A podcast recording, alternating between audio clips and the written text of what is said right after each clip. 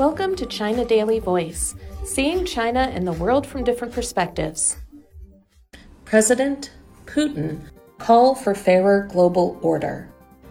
President Xi Jinping held a phone conversation with Russian President Vladimir Putin on Wednesday, in which the two nations agreed to contribute positive efforts to building a fairer and more equitable international order.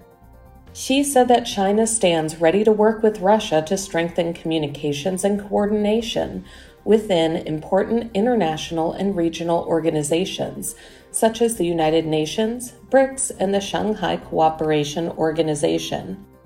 This will help promote solidarity and cooperation among emerging market economies and developing countries and promote the development of the international order and global governance in a more just and reasonable direction, he said.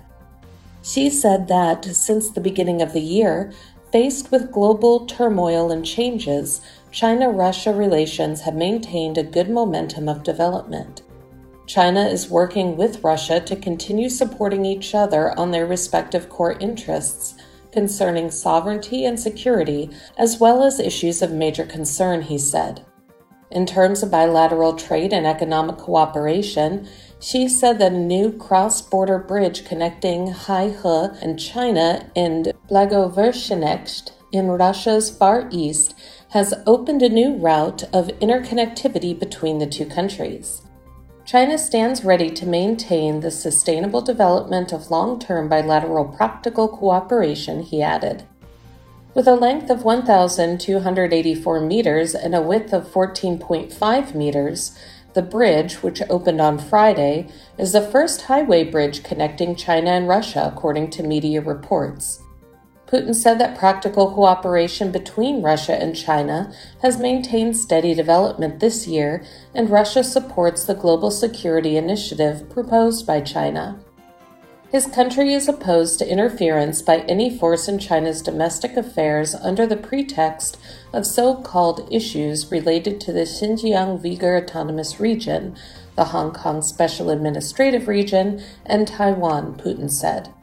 Russia is ready to strengthen multilateral coordination with China in order to contribute constructive efforts to promoting global multipolarization and building a fairer and more equitable international order, Putin added.